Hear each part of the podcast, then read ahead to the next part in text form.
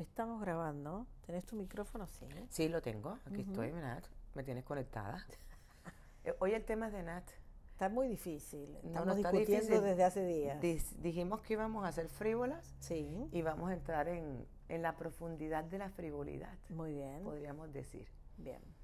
Y que íbamos a sacar temas que Es fueran que más. a veces a mí me pasa eh, que siempre una cuota de frivolidad viene bien en la vida, ¿viste? Que Pero no todo obvio. es tan serio, porque uno después se va tomando como las cosas tan en serio, tan tan tan este estructuradas, por decirlo de una manera, que la frivolidad corta con eso, ¿no? Es necesaria. Yo lo creo que es un rasgo importantísimo en la, en la personalidad, porque la gente que es- no es frívola es muy densa. Es muy densa. muy densa, muy, densa. densa. Entonces, no es que no sea frívola, es que tengas esa, esa parte frívola, que hay una parte de, de frivolidad, ya sea que te gusta la moda, Sí. o que te o sea, que te gustan cosas así que El diseño, la es moda, el diseño, fashion, exacto, el o el chisme, sí. o, o sea, lo que sea, pero Sí. que te guste algo que le dé un toque un poco más frívolo a tu vida, para que te quite esa densidad. Totalmente. O sea, yo creo que sí es súper necesario, pero es que ya entrar en esto sí me parece a mí el colmo de la frivolidad, porque yo en mi vida he vivido tanta frivolidad como en las series de las que vamos a hablar. Estamos hablando de series de televisión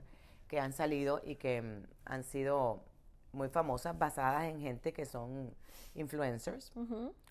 Y, y que una me la recomendó Natalia este, hace mucho tiempo y me dediqué a verla porque entre las cosas que estoy haciendo es este, intentando estudiar italiano para llegar y por lo menos pedir una pizza decentemente y que me lleven al hotel esos italianos sin hacerme la vida de cuadritos y terminar yo en Mira, otro lado. taxi pizza ya está. Exactamente, no, ya, ya puedo decir, porti llevar el hotel y Savoy.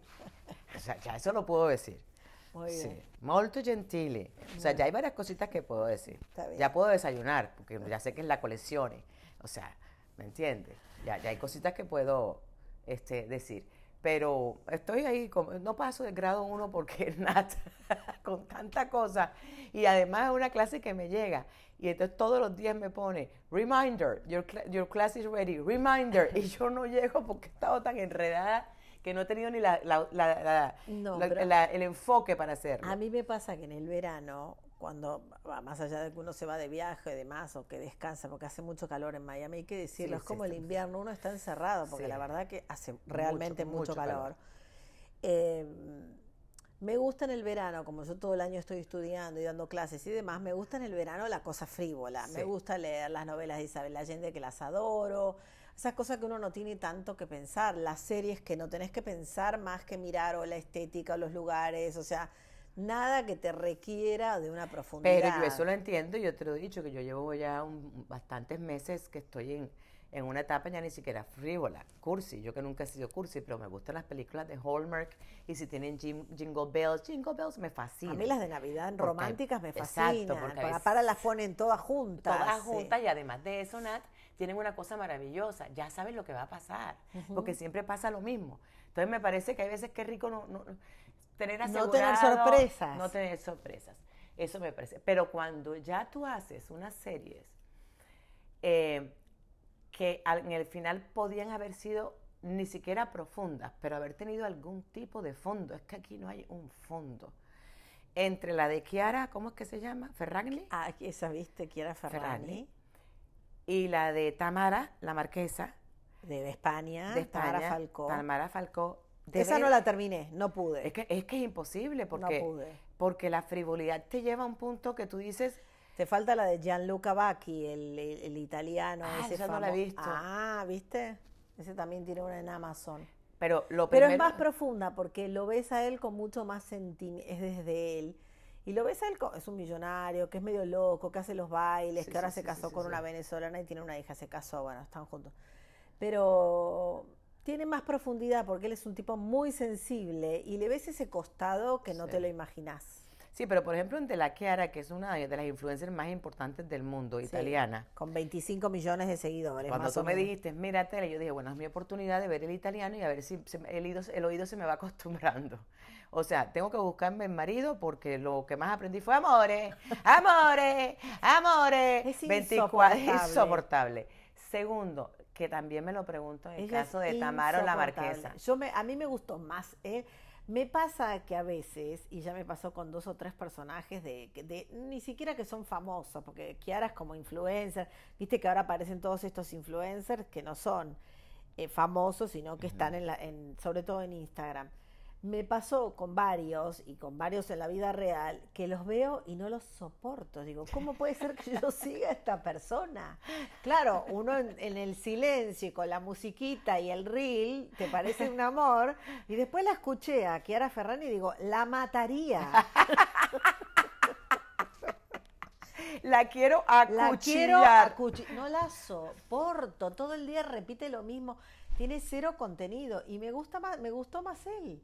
Sí, pero fíjate que a mí lo que me pasó con esa serie que yo dije es que es, que es el colmo, porque tienes la oportunidad. Tienes, porque no sé cuánto dura, yo nada más he visto uno o dos capítulos, no sé cuánto dura, pero... Aparte son todas en el parto de un bebé, que es un... Primero, yo Porque que se da. Gianluca Bacchi también es cuando ella tiene eh, una nena. No, como si fuera la primera vez que alguien pare en el mundo. por favor, lo hacen los animales. Dejemos de, de, idealizar los términos. Segundo, ¿de dónde han sacado toda esta gente, incluyendo mucha gente que uno tiene en su, en su Instagram y cercano? que se creen influencers. Que, que se creen influencers que la vida de ellos es tan interesante que tiene que estar en una pantalla. A mí me parece que de Kiara sí tiene una parte muy interesante y muy valiosa, y es cómo llegó a donde ha llegado. Y eso no lo muestra no lo nunca. nada. No, eh, no, es toda la vida familiar de ellos, cómo se tiran en el sofá, cómo se meten manos, cómo educan al niño. O sea, ¿en qué momento ellos piensan que... ¿Y quién ve eso? Yo me pregunto, ¿quién ve eso? Pero ¿en qué momento llegamos así de una mujer que se ha hecho a sí misma en una de las influencias más importantes en el mundo, que a mí ni siquiera me pareció bonita ya cuando, como dices tú, cuando no está con los filtros y, y nada por el estilo. No me pareció estilosa tampoco. O sea, no, no se viste bien. La casa no me gusta tampoco, pues si vos me dijeras, tiene una casa maravillosa. Nada. Bueno, nada, nada, nada. Yo digo, ¿por qué? ¿En qué momento? Y la crianza de dos chicos chiquitos, que la tuvimos todos. Exacto. ¿A, quién le interesa tu vida? ¿Qué haces de desayuno? ¿Qué no haces de desayuno? ¿Cuándo te vas de ejercicio? ¿Cómo fuiste a la cita? Van a terapia. Sí, o sea, de veras que no, no, no, Fíjate que lo de la terapia fue lo único que más o menos me... Bueno, dije, bueno, por lo menos están vendiendo un mundo que sí, cuando tienes problemas hay que buscar ayuda. No significa que haya que terminar las relaciones. que esa gente no tiene problemas, Y que crees que esa gente no tiene problemas. Y ellos tienen problemas acomodándose como pareja porque es muy complicado. Y en vez de decir nos divorciamos, deciden ir. Y es interesante además la charla y las conclusiones que sacan con el, con el psicoanalista. Eh, para mí es la única parte rescatable de todo lo que vi cuando pudo haber sido una serie maravillosa sobre una mujer que se ha hecho a sí misma, que ha logrado lo inaudito, porque que una americana sea una influencer como esas, pero que una italiana haya llegado donde ha llegado ella. Y aparte ella es un caso de estudio en Harvard. Exacto. Sí. Y resulta que decide hacer uno sobre... Yo creí que iba a ser más de ese tema, Yo como ella, porque ella tiene unas oficinas maravillosas y vende y lanza Impresionante un imperio. ¿Cómo empieza? Claro, ella tiene un imperio. Tiene un imperio montado. Y cómo eso tal cual, no lo ves reflejado más que en los chicos a mí me pareció como que Entonces, todo el mundo ahora ha resultado que, que, que, en el nuevo fenómeno eh, que estamos viviendo, todo el mundo quiere el show de las Kardashian. Y todo el mundo quiere ser el show de las Kardashian. Sí, pero las Kardashian por lo menos tienen ese, interés, ese interesante de el chusmerío, la pelea, que no me gusta, pero dentro de todo hay algo más interesante para ver o para analizar. En este es la vida cotidiana con dos bebés llevo, traigo, saco. No, no tiene sentido. Ninguno. Ninguno. Y bueno, si ya Y ella que lo quiere, porque ella en ningún momento está sola, amore, amore, siempre con la familia, siempre con las hermanas, y le impone a él y él no quiere. O sea, tan cotidiano, por decirlo de alguna manera, que aburre. Pero es que yo siempre lo he dicho, o sea, si tú me dijeras que es que ella está soltera y sale un día con uno, un día con otro, se volvería interesante. Pero es que el matrimonio es muy aburrido, es más de lo mismo todos los días es lo mismo. Entonces, ¿tú qué muestras? Él después de esto tuvo un cáncer de páncreas que lo operan. Creo que hubiera sido más interesante yo También, yo también. Cuando tú me, la, tú me dices, mírala, yo dije, ¿para qué quiere ver a Natalia? Me la pongo a ver y yo pensé, voy a mirar y voy a mirar cómo ella crea, cómo ella crea, cómo se le ocurrió a ella montar todo esto, cómo se le ocurren los posts que pone en su, en su Instagram y todo ese... O sea, fue lo que yo pensé y cuando yo me encuentro que entré a la casa de una pareja que tiene dos niñitos, y que es la vida que ellos tienen en el sofá y entonces estamos tirados en la cama. Aparte ella tiene verborragia virtual porque ella postea cada segundo. y sube y la cosa y el cumpleaños y la... Y aparte me reía porque una venezolana me dice, con lo que nosotros festejamos los cumpleaños, el de Kiara es lamentable, con tres globos. Encima acaba con la magia ella misma. Exacto. Porque pensaría uno que ella va a hacer y no, ni siquiera le da para Ni eso. siquiera, ¿entendés? No, no, no. No, no, la yo no entendí. decoración es fea, la Te digo, ropa no me gusta, se viste, no me gusta cómo se viste. No, Es más, al final. te dos- desilusiona. no, a las dos que vi, mi, las dos, lo- lo- los dos episodios que vi, mi sensación fue, ¿cómo?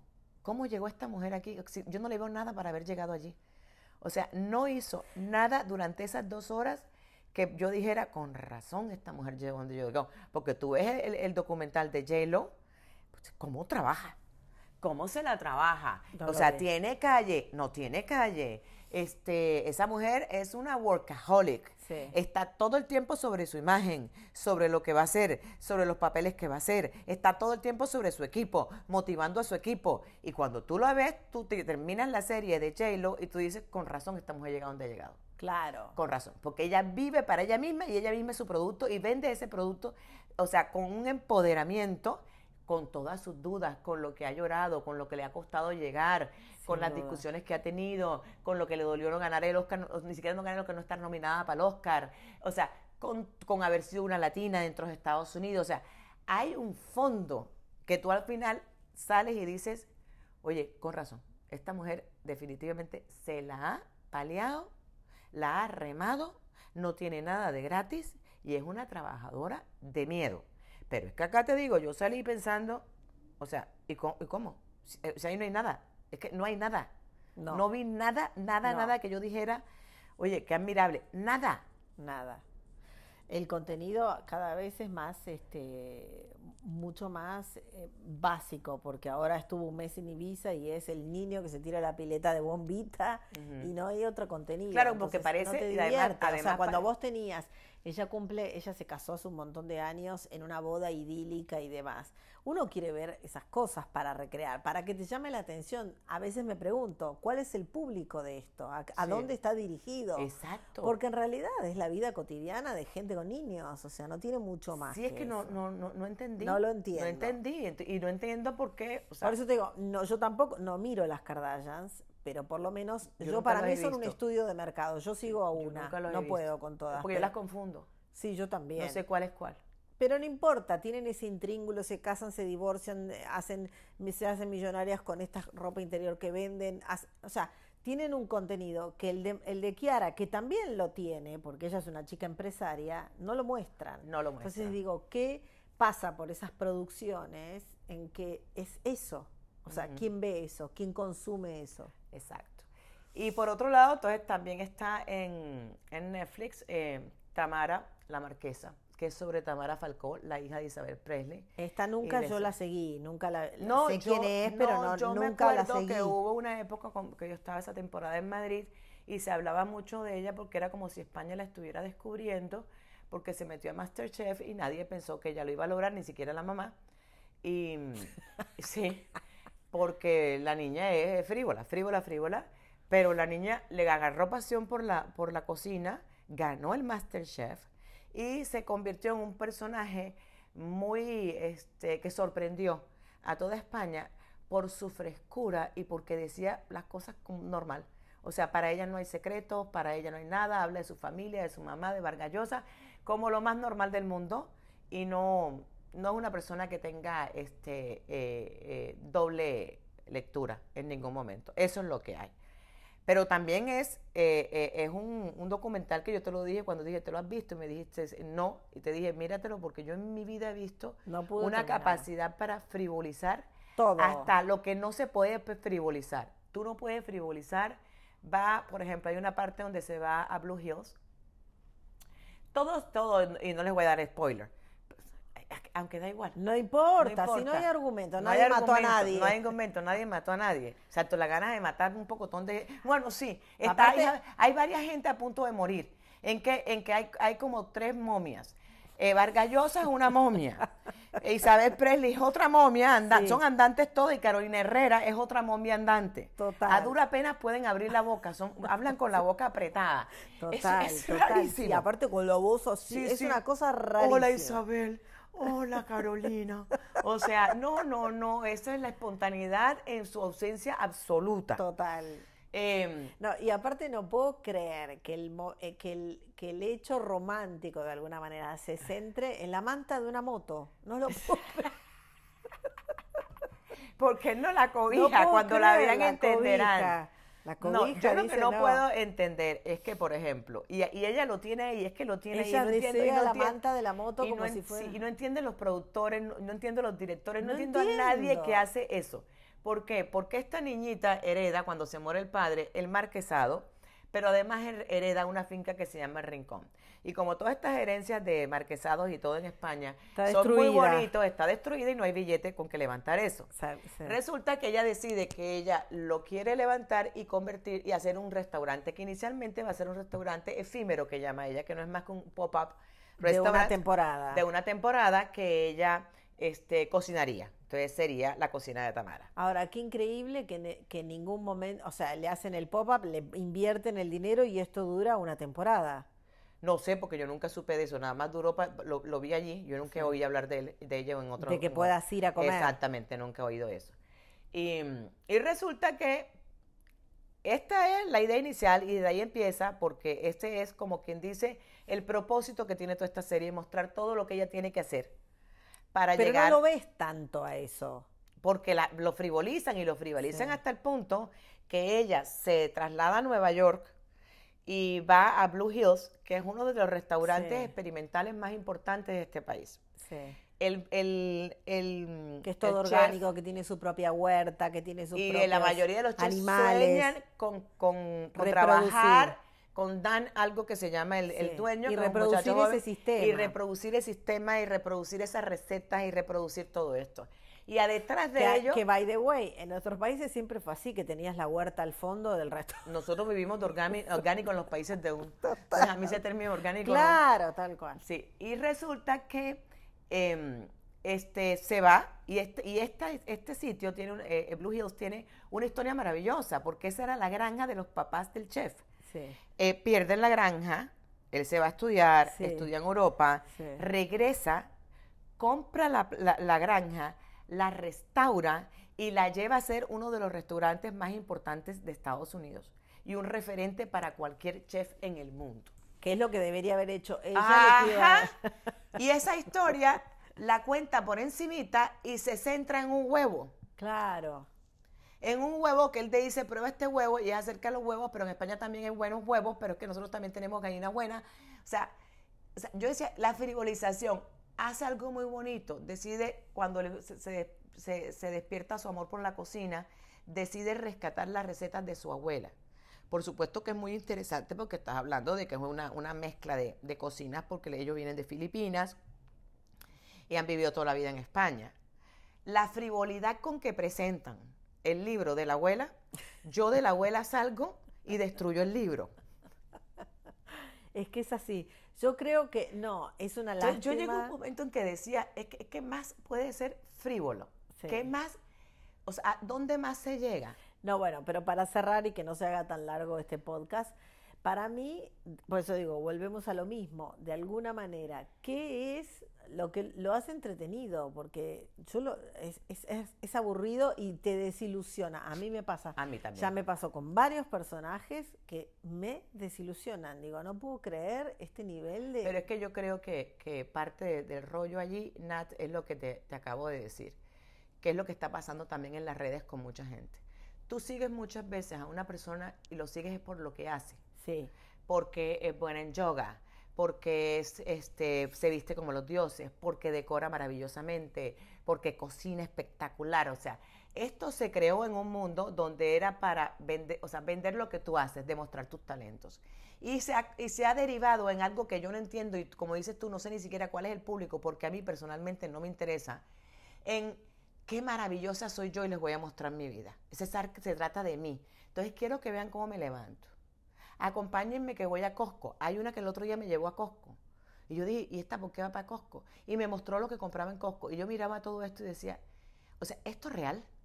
O sea, ¿es real? Sí. ¿Qué es lo que quiere decir? Ay, es que yo también voy a Costco, mi vida está, es normal. O sea, por un lado soy tan especial que mi vida Es maravillosa y es, diferente. o sea, es lo suficientemente valiosa para quitar dos horas, tres horas, cinco horas, seis horas, siete horas de televisión o tres minutos, o lo que, lo que dure eh, eh, lo que están haciendo. Y por otro lado, pero fíjense que yo hago lo mismo que ustedes, soy igualito a ustedes. Entonces yo voy a Costco, yo hago ejercicio, yo cocino, yo lavo. yo- Yo no entiendo, por ejemplo, las influencers, y vos conoces un par, que te muestran, se filman haciendo gimnasia. ¿Me puedes Yo tampoco No lo entiendo. entiendo. Yo no tampoco entiendo. Porque no es la maestra de yoga, es sí. una señora que dijo, me levanté me- y salen los 200 ejercicios de pilates. Entonces, y tú dices, ¿en qué momento se convirtió acerca de ellos? De esto, sí. ¿En qué momento eso sucedió? sí. Si uno los está siguiendo por la, porque los admira o porque les gusta sus recetas de cocina o porque No, les lo gusta... peor de todo es que es inseguridad, es como esa necesidad continuamente protagonismo. de reafirmación de que todo el mundo le diga estás divina, estás regia, estás de protagonismo totalmente y estoy de acuerdo contigo. Inseguridad total y y, la, la necesidad eterna de que le digan Sí. sos maravilloso. Y termino... Estamos, como- eh, estamos picantes hoy. no sé si estamos picantes, pero, pero estamos, o sea, co- bueno, ¿para qué te decir? Tenemos el colmillo afilado. Y eso que no entramos al tema más candente, que lo vamos a dejar para un poquito más porque yo no he visto la, la- la, mm, el podcast. Eh, Natalia y yo tenemos una gran diferencia de opinión, pero grande, con la tan, tal Meghan Markle. Eh, que a mí me parece una niña conflictiva, conflictuada, que no pudo con el, con- con- con lo- el lugar donde le dieron, que este, es una insegura, o sea, yo no puedo con la muchachita. Pero hizo un podcast, María- mm, eh, Natalia dice que el podcast está muy interesante. Yo no lo he visto y no lo vi porque tenía pésimas críticas en lo que yo leo en Europa mucho más. Pero lo vamos a ver porque va a ser una muy buena discusión. Y si ustedes pueden, mírenlo. Y no me gustaría que lo dijeran que lo miren porque a mí no me gusta, o sea, ese cuento de que yo no quiero pertenecer a esto, pero sigo siendo la, la duquesa de Sussex y entonces yo soy tan profunda. O sea, cuando tú tienes tanta necesidad de demostrar que eres profunda es porque no lo eres. Porque el que lo es, se le nota. Pero eso lo vamos a ver después, Nat, en Y sí. otro podcast cuando ya yo haya oído la entrevista porque no he tenido tiempo. Mientras tanto, seguimos en Enredadas. En la red.